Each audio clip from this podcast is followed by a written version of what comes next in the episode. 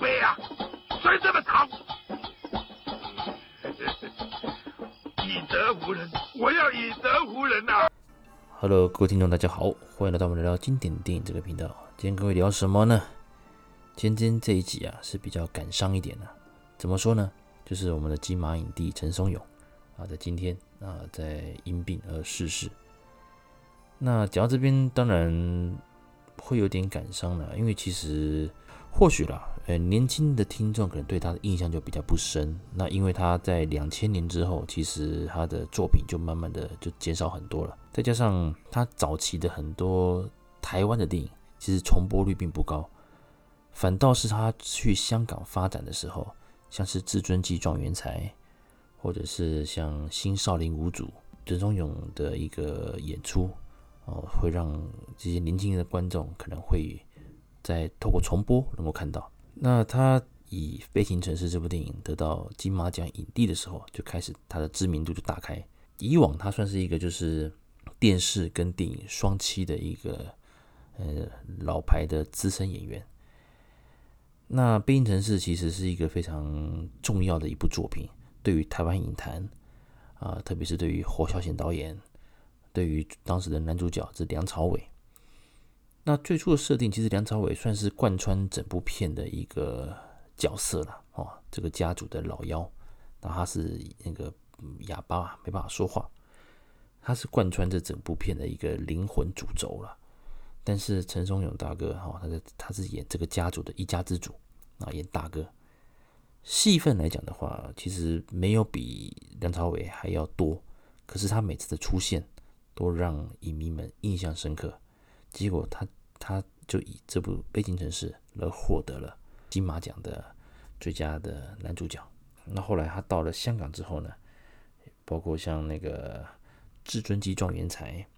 还有《监狱风监狱风云二》大逃犯，那还有像是《功夫皇帝》里面的方世《功夫皇帝》方世玉里面的雷老虎，哦，这个也是相当知名的一个一个角色。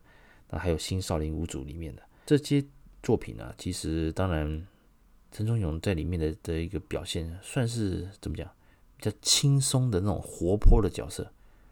即使是《监狱风云》第二集。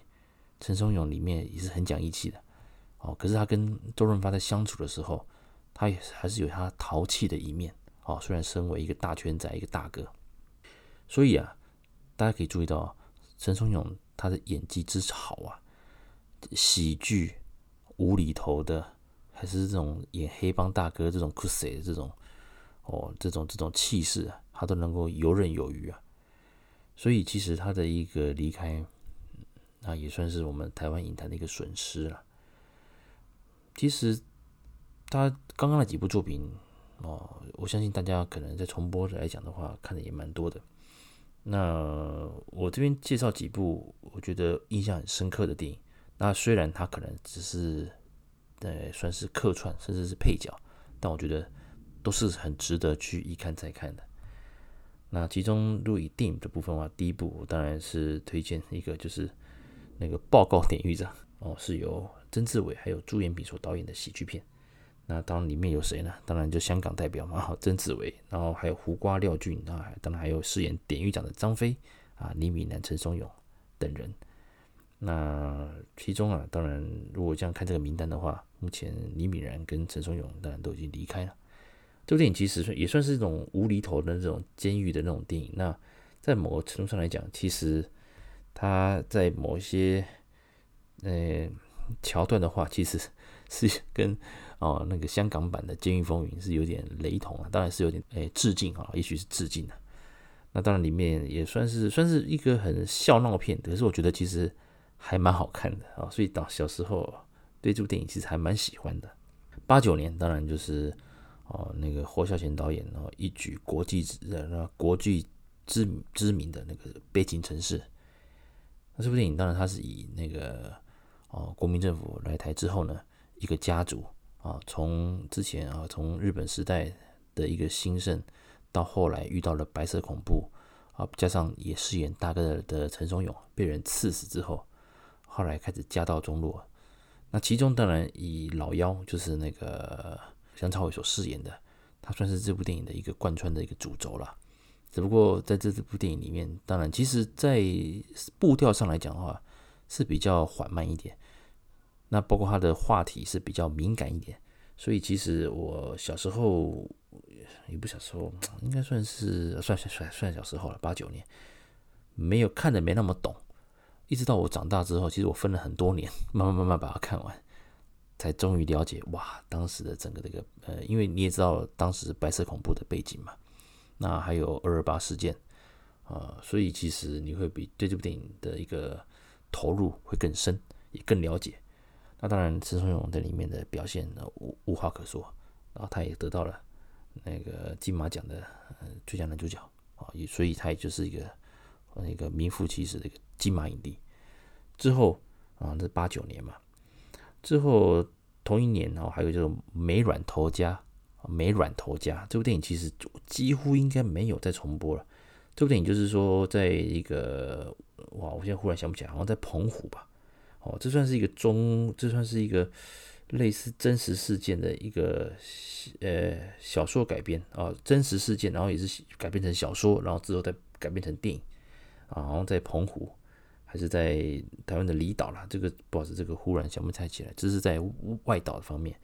那他们好像是男人的呃睾丸跟女人的那个乳房，因为被那种就是一些虫还是什么的叮到了，所以造成会有一点这个病变，所以他们的睾丸还有他们的女性的乳房啊会变很大。那后来当然村长哦，他当然是要想办法，就是因为离岛的一个医医疗资源不丰富，所以他们到台湾去求助。那后来当然。很多事情发现就是说啊，因为毕竟他们的那个男人的那的的睾丸变很大颗，连走路都很很困难，所以当然也受到了很多不明呃，就是那个其他人的那种讪笑之类。到最后呢，当然，嗯，有一些很感人的地方，也有很多社会现象很讽刺的地方。总之啊，这部电影当然就是说把当时的事件重新重演了一遍，当然里面。啊有陈松勇啊，他还在里面，还有马如风啊，他们都表现相当不错。那这部电影当然也提到了，就是说男人的尊严呐，哈，尊严。因为当你也的睾丸变得很大颗、异常的病变的时候，当然你有很多事情都不能做，包括夫妻该做的事情的功课，你没办法做。所以这这其实对男人的心理。是有一个很大的一个影响了哈。这部电影其实我觉得还蛮值得探讨，只不过好像几乎没有什么重播了。我印象中，好，这部电影当然有机会大家可以找来看看。如果可以看，如果如果有相关资源的话，哇，大家可以来看看。那这是以他的部分。那之后坦白讲，有一部电影我觉得蛮推的，可是叫做《九零年我在死牢的日子》。这部电影其实也相当不错。那陈松勇他在里面也是演，就是说有几个死刑犯。他们在面对就是最后一最后一层的时候，在监狱的一些心路的历程。然后这部电影其实也不错。那重播率可能龙翔也许偶尔会重播吧。哦，这个我其实我也很久没看到这部电影了。啊，不过我印象很深刻，所以这部电影我有提出来。那还有一部就是九零年，那他一样，他已经到了香港发展，那就是拍了《至尊级状元才》这部电影。当然我不用特别介绍了。啊，就是由谭咏麟跟刘德华所主演，由那个陈松勇所饰演的那个台湾赌王哦，蒋山河，嗯，在里面当然也是霸气十足啊！不要看他这样子，好像那个好像那种感觉像草包草包，其实他想了很多，最后也破解了一些阴谋，所以这部电影其实相当的轻松，而且剧情的反转也很好看。所以其实当然这部片其实算是赌片系列的一个嘛。那我记得在卫视系统的话，其实也蛮常重播的。即使现在，应该很多年年年轻年轻的影迷，应该也都对这部电影算熟悉了。啊，这部电影我觉得也是很轻松，呃，很值得一看再看。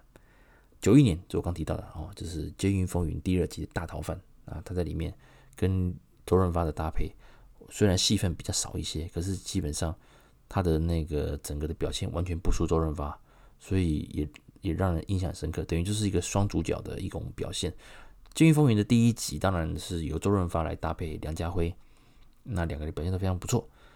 那可是毕竟它整个的一个气氛跟题材哦是比较沉、比较严肃一点的，而且在很多画面上是比较血腥。第二集的话，可能就也许就因为这个系列的成功，所以《监狱风云》的第二集算是蛮轻松的。说什么轻松呢？就是说它剧情其实就偏向于比较走向亲子。为什么呢？因为周润发是为了想要见他儿子而不断的越狱，那陈而陈松勇当然就是陪他这样子，大家一起来来来逃嘛。所以这边变成说两个人就算是惺惺相惜的，而衍生出这种兄弟情啊。虽然他们是那后来当然呃也算是啊结局还算 OK 了，好不错。只不过看完之后你就说哇，陈松勇的表现哦完全不输周润发，让人印象非常深刻。所以这部电影我也很推。然后到了。